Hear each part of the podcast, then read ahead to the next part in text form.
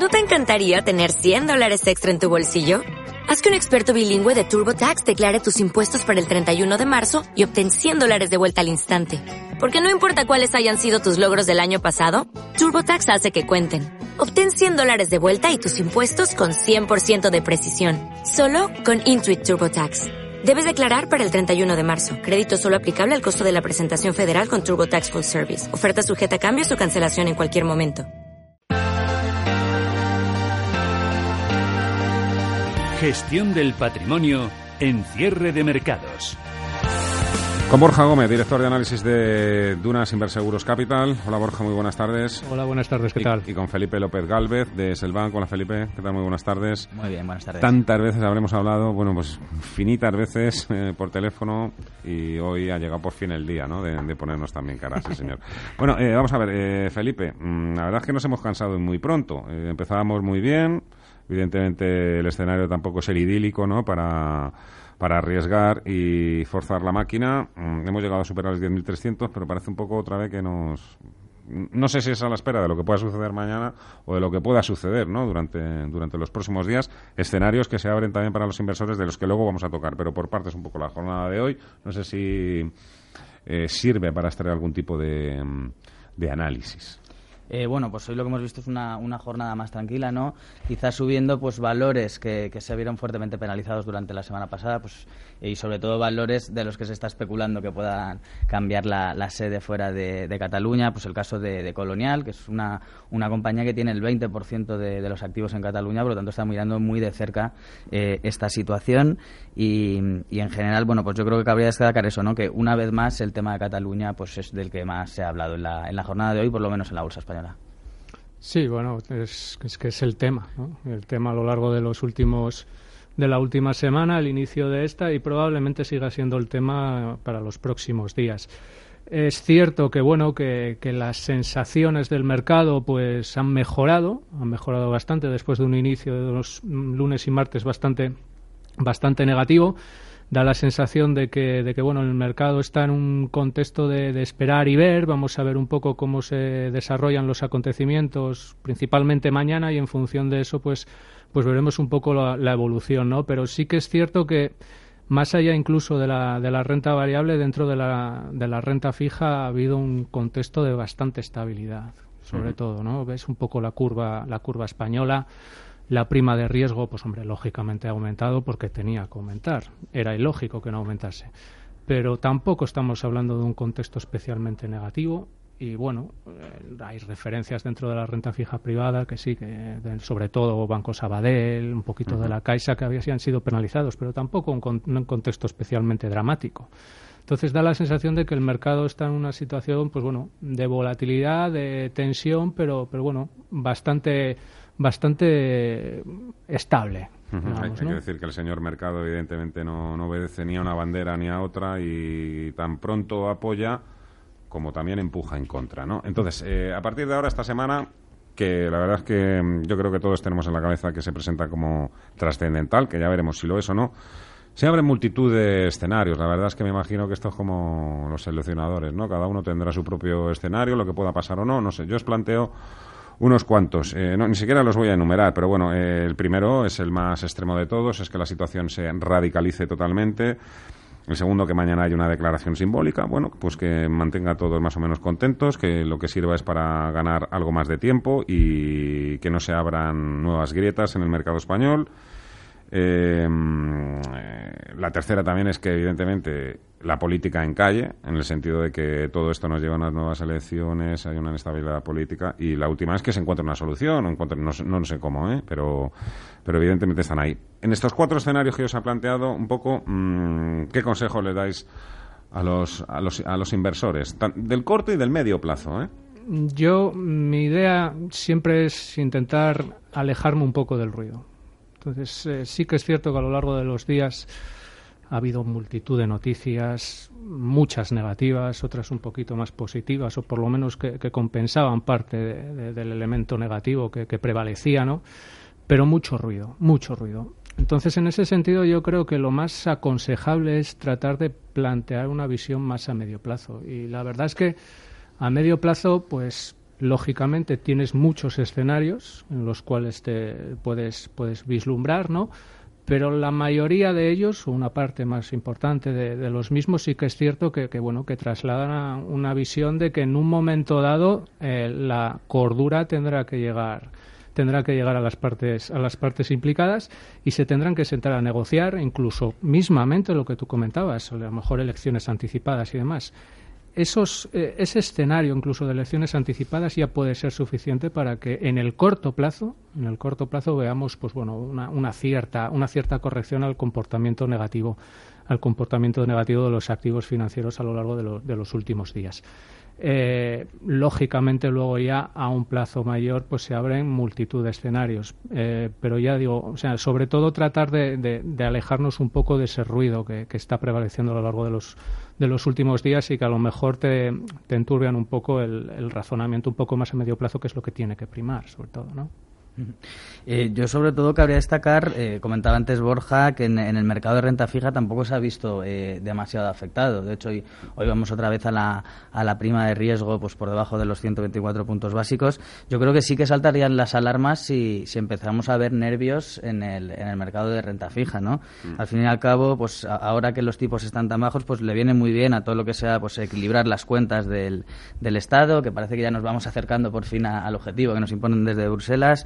Eh, luego también muy importante que no bajen de precio todos esos bonos españoles porque hay que recordar que la banca española, los balances de la banca española están llenos de, deuda, eh, por lo tanto se verían eh, bastante afectados y también en, lo que significa la, financiación de las empresas. ¿no? Al final, si hay mayor riesgo España, pues nos, nos van a exigir, o sobre todo a las empresas, mayores tipos de interés, teniendo en cuenta que en, España contamos con muchas empresas de, con un perfil de, endeudamiento elevado, pues sobre todo el, el caso de, las eléctricas los famosos casos de Telefónica, Repsol, yo creo que ahí sí que sí que habría un problema importante y es un poco el, termómetro, ¿no? Para medir lo que cómo se ve, sobre todo desde desde fuera, eh, la situación en España en la que hasta ahora yo creo que, están apostando a que se imperará la, la, legalidad, por lo tanto muy atentos al mercado de deuda. Pues mañana precisamente, ahora que apuntas en esa dirección, tenemos creo que una emisión de letras a 6 y 12 meses. ¿eh? Eh, sí, efectivamente. Bueno, no, no creo que tengamos mayor problema, por lo menos eh, mañana. Eh, se va a hacer antes, que evidentemente, de mm. lo que vaya a suceder en el Parlamento, pero hay que venimos de recordar también un poco dos cuestiones eh, que yo creo que también habría que incidir en ellas. La primera, la semana pasada ya salimos al mercado y ya nos pidieron más, ya nos exprimieron bastante sobre todo con el bono a cinco años creo que es. Y mm, en segundo lugar, tampoco nos vamos a olvidar de que está la mano todopoderosa del Banco Central Europeo un poco detrás, ¿no? que es el guardián un poco también de la deuda, incluido la española. A saber dónde estaríamos ahora, ¿eh? sin, Mario Draghi. A saber, y, dentro de dos años, cuando empiece ya a retirarse los estímulos, año y medio, a ver qué pasa, ¿eh? Sí, o sea, dentro, dentro de la evolución de la prima de riesgo de España, la mano del BCE está claro que haya, ha tenido un papel importante. De hecho, bueno, se sabe que, que, bueno, que a lo largo de la, de la segunda parte del año ha entrado, pues bueno, comprando con cierta fuerza, ¿no? Y quieras que no, eso, eso ha incidido de forma de forma significativa en mantener un poco los niveles de rentabilidad de la curva de la curva española en, en zonas controladas, ¿no? Pero, pero bueno, más allá de eso sí que es cierto que, que bueno que el contexto dentro de lo que es la volatilidad eh, no llegó a ser especialmente negativo. Fue mucho más negativo, si me apuras, el contexto dentro de lo que es la renta variable que lo que fue la, la, renta la renta fija, ¿no? Eh, lógicamente, lógicamente las, las subastas, eh, bueno, de alguna manera trasladan esa, esa incertidumbre, ¿no? La subasta en sí no es que fuese negativa en sí. En realidad la subasta lo que hizo fue, pues bueno, trasladar un poco, poner en precio lo que ha sido la evolución de la curva a lo largo de los últimos días. Lógicamente, en la medida que la curva española se va tensando, eh, se va tensionando, perdón, pues bueno, lo, lógico es que si comparas eh, la subasta, por ejemplo, de, del cinco años con la última de la referencia de cinco años que se, que se subastó anteriormente, eh, lo lógico es que la subasta recoja ese incremento de rentabilidades, ¿no? Eso es lo lógico pero no se puede hablar de un escenario que en el cual pues bueno hubiese una incertidumbre especialmente relevante y eso se notase se notase mucho en lo que es la, en lo que fue el resultado de la subasta en sí no y bueno, comentabas también antes un poco alternativas, ¿no? En función de los, de los escenarios, pues yo creo que, bueno, suponiendo un, un escenario negativo, con esa declaración unilateral de, de independencia eh, pues eh, yo creo que evidentemente habría que estar fuera de la bolsa española o previsiblemente la bolsa española se va a comportar peor que la, que la bolsa europea, algo que ha venido haciendo en las últimas semanas. Ha sido una bajada que ha sido un poco a, a, cuentagotas, ¿no? Salvo quizá en la jornada del pasado miércoles, que sigo una caída contundente, la mayor desde el, desde el Brexit, pero había sido un poco a, a cuentagotas y aquí habría que diferenciar un poco pues compañías que, que, tienen que están muy internacionalizadas, por lo tanto no deberían verse eh, tan afectadas, pues no sé, pues el caso de, de Inditex o Ferrovial o Telefónica, incluso BBVA, que, que, sí que tiene exposición evidentemente al mercado español y, al, y a la economía eh, catalana, eh, pero bueno, eh, habría que seleccionar aquí pues valores que quizás no se vean tan influenciados. También hemos visto pues compañías como Acerinos o ArcelorMittal comportándose pues de una manera muy diferente al, al, resto del mercado. Estas parecen que van un poco como, como a su bola, ¿no? por lo tanto, bueno, pues en caso de que las tensiones vayan a más, pues quizás sí que sí que es una buena opción, pues eh, sobreponderar eh, renta variable europea eh, en vez de español, al fin y al cabo, pues en Europa, pues ya lo sabemos, ¿no? La situación macro es, es, es muy positiva. Parece que a nivel político, salvo este caso en particular de, de España, pues parece que, que, las elecciones que hemos venido viendo durante este año, pues se le ha dado la espalda, o los ciudadanos le han dado la espalda al, al, al populismo. Por lo tanto, yo creo que incluso la Unión Europea puede salir fortalecida, ¿no? Eh, de, de, de, todo esto y al fin y al cabo, pues un, un perfil de empresas que en el que las perspectivas de beneficio se van se van incrementando. Bueno, yo de verdad eh, no dejo de repetirlo día a día. De lo que nos gustaría estar hablando es de, pues, de política monetaria, de los bancos centrales, de salidas de estrategia, de fusiones en el sector financiero, ¿no? De OPAs, ¿no? Y tenemos también todo el tema de, de Avertis, que por cierto, aprovecho y ya, y ya te pregunto. Eh, no se apea del burro, Avertis. O sea, no, no se ha desinflado ni mucho menos porque la CNMV haya aprobado la, la OPA de, de Atlantia. Eh, digo yo que tendrán motivos justificados los inversores para no vender a la espera de que llegue don Florentino. sí, bueno, vamos a ver si, si finalmente llega a CS, ¿no? Nos llevan diciendo desde hace tiempo, bueno, pues o estamos oyendo que están en negociaciones con, con, con varios fondos, a ver si finalmente hay una, una contra OPA y en el caso de Avertis pues la verdad es que tampoco se ha movido mucho en los últimos días no ya sabemos que la, esa OPA tarde o temprano la iba a aprobar la, la CNMV y pero sí que es eh, sí que es verdad que, que a medida que, que, empeoren las perspectivas sobre la economía en concreto catalana y, y también de la, de la española pues la supuesta oferta que podría haber realizado ACS pues quizá vaya a la, a la baja no al fin y al cabo bueno pues ellos ven eh, eh, de dónde están los activos de, de Avertis y bueno las perspectivas eh, de, ingresos y de, y de, beneficios futuros y evidentemente, evidentemente en un contexto de empeoramiento de, la economía española, pues la valoración de Avertis eh, iría a la baja. En cualquier caso, el hecho de que esté cotizando por encima de esos 16.50, pues evidencia que, el mercado espera que vaya a haber una contraopa. Bueno, esta semana importante también, eh, Borja, porque arranca la, por fin, ¿no? Además, la temporada de resultados empresariales, primero en Estados Unidos, jueves creo que son JP Morgan y Citi.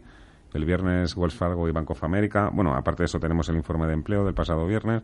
Poco que por lo visto vosotros los analistas no hicisteis demasiado caso a los datos de creación de empleo y, y sí a los datos de salarios, ¿no? Pero bueno, empieza empieza la verbena, empieza la verbena, era algo que estábamos ya deseando, ¿no? Que llegaran ya de una vez los resultados empresariales para olvidar y luego enseguida llega la reunión del Banco Central Europeo, un poco cómo se presenta a nivel general y a nivel de España, ¿eh? También, porque tenemos ahí el euro que se nos ha cruzado también un poco en el camino, ¿no? Los dos últimos meses. Sí que es cierto que, vamos a ver, primero, el, informe de empleo sí que es cierto que hay que pillarlo con muchas pinzas, pero muchas. Esa destrucción de, de puestos de trabajo en términos netos bueno, eh, puede estar, no, bueno, puede estar, no, está muy afectada por todo el tema de huracanes que ha habido. ¿no? Entonces, en ese sentido, eh, la destrucción de puestos de trabajo, incluso me atrevería a decir el descenso fuerte de la tasa de paro hasta el 4,2%, pues vamos a ponerlos un poco en cuarentena, por decirlo de alguna manera.